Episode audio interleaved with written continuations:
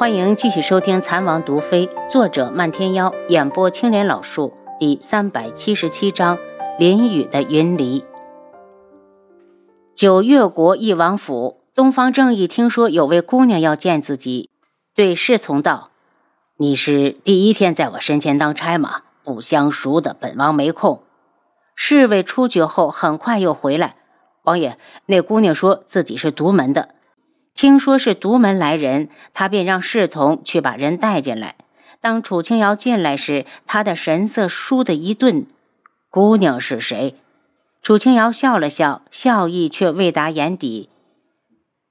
独门漫天幽特来拜见义王。东方正义就是一愣：“漫天妖是你什么人？是家兄？”楚清瑶看着一王，见他和以前相比略微苍老了许多，不过依旧风流儒雅，谦谦如玉。姑娘，请坐吧。找本王有什么事，但说无妨。东方正一脸上带着礼节性的浅笑，不亲近也不疏离。楚清瑶坐到旁边的木椅上，不轻不重的道。王爷可知独门城北的联络点昨夜被人铲平了，人员无一活口。本王没有接到消息。东方正义心里一紧，隐隐的觉得怕是与皇室有关。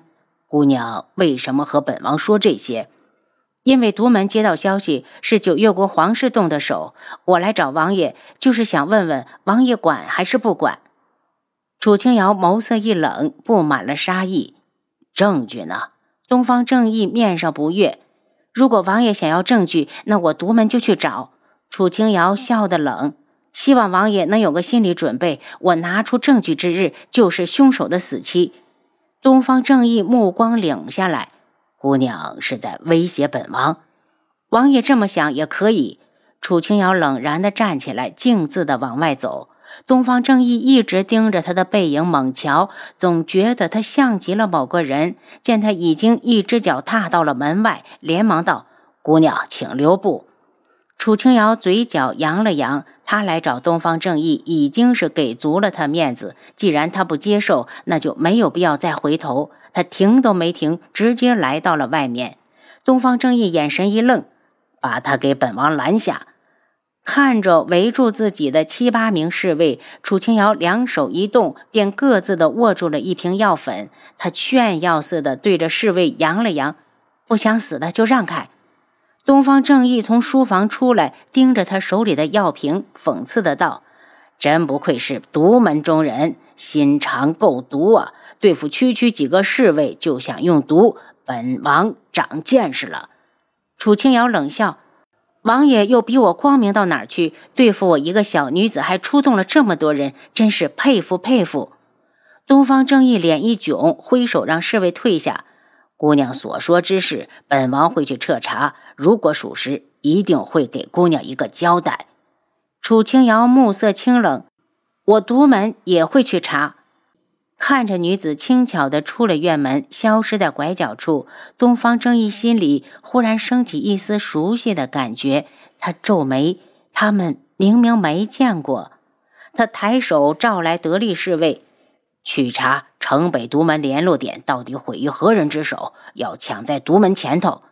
顿了下，又道：“把重点放在皇家的几个人身上。”既然刚才女子指明了是皇室干的，十有八九是真，他必须要先把这事儿摆平。当初皇上围剿古武门，他事先不知，否则他根本不可能发生那样的事。如今古武门与独门同气连枝，万不可再轻易得罪。他冷着脸，皇兄、太子、定王这几个人究竟会是谁？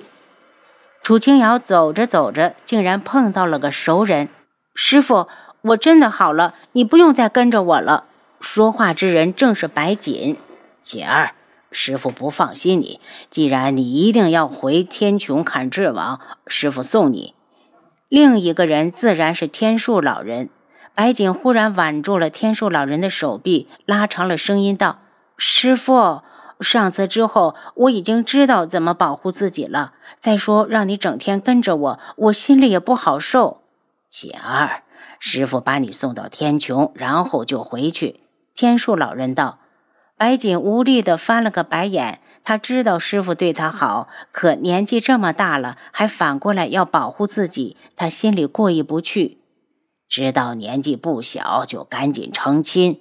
天树老人嗔怪地拍着他的手臂：“别人家姑娘要像你这么大，孩子都要嫁人了，哪有你说的那么夸张？”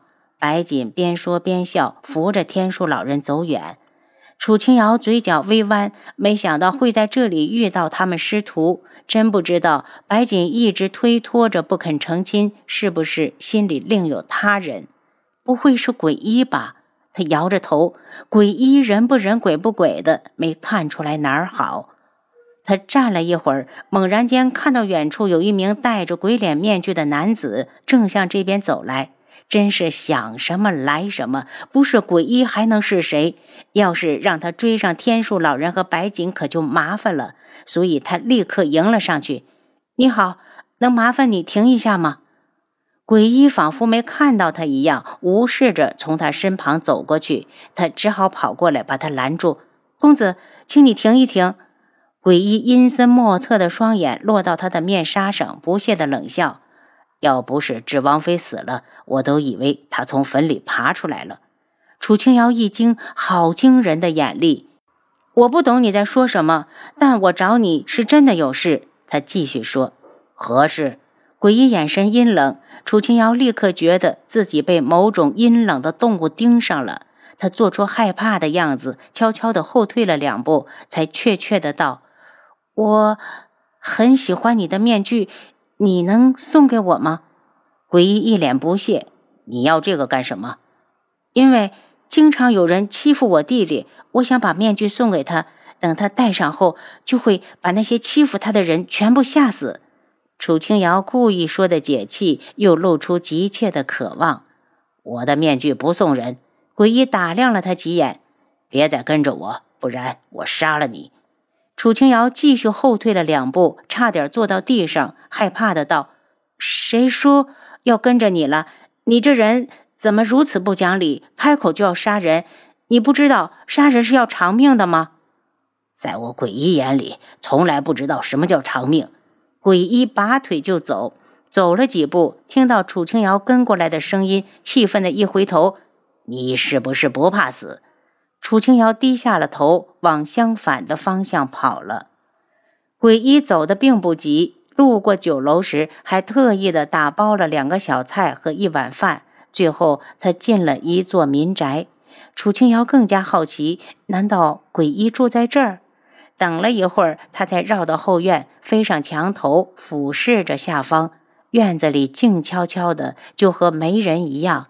他轻轻地跃下后，从最后面往前搜，先在房子里发现了一名女子。女子正看着桌上的饭菜发呆。他没留多久，便去了正房，凝神一听，鬼医似乎在里面。他刚要迈步，就听到了他的声音：“总觉得哪儿不完美，这里应该再改一改。白锦的鼻子应该是这样的。”眼睛为什么也总是画不出来他的神采？听鬼医自言自语，楚清瑶大惊：鬼医到底在这里干什么？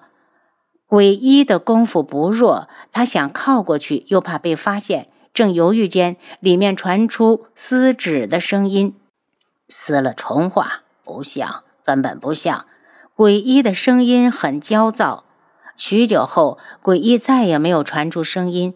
楚清瑶气息凝神地潜了过去，悄悄地将窗户纸阴湿，将眼睛贴了上去。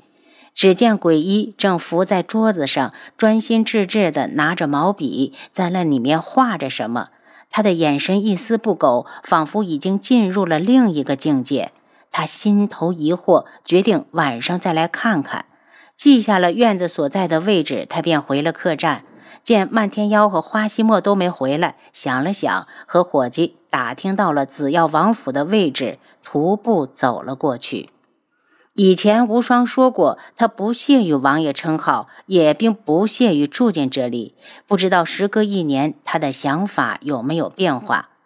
到了紫药王府，见门前站着一名门丁，他上前道：“紫药王可住在这里？”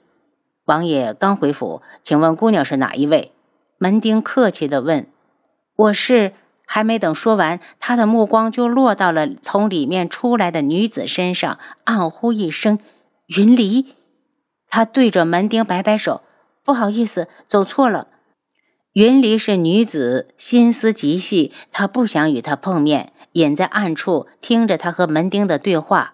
门丁道：“云离姑娘，都要中午了，你这要是上哪儿去？”“我哪儿也不去，就是想仔细看看这座王府。”云离眼中露出哀伤，他是跟着商队来找公子的。本以为公子见到他会很高兴，没有想到他只是表情淡淡的道：“既然来了，就多待几天，然后我让人送你回去。”公子心里从来就没有过他，他这个认知折磨他形销骨瘦，食不知味。明知留不下，他还是想尽力记住公子生活的地方，记住这里的一草一木，记住关于公子的一切，好让自己以后有回忆的可能。他苦涩地仰起头，看着大门外，想象着以后会是什么样的姑娘能和公子在一起。如果智王妃没死，公子还会不会有机会？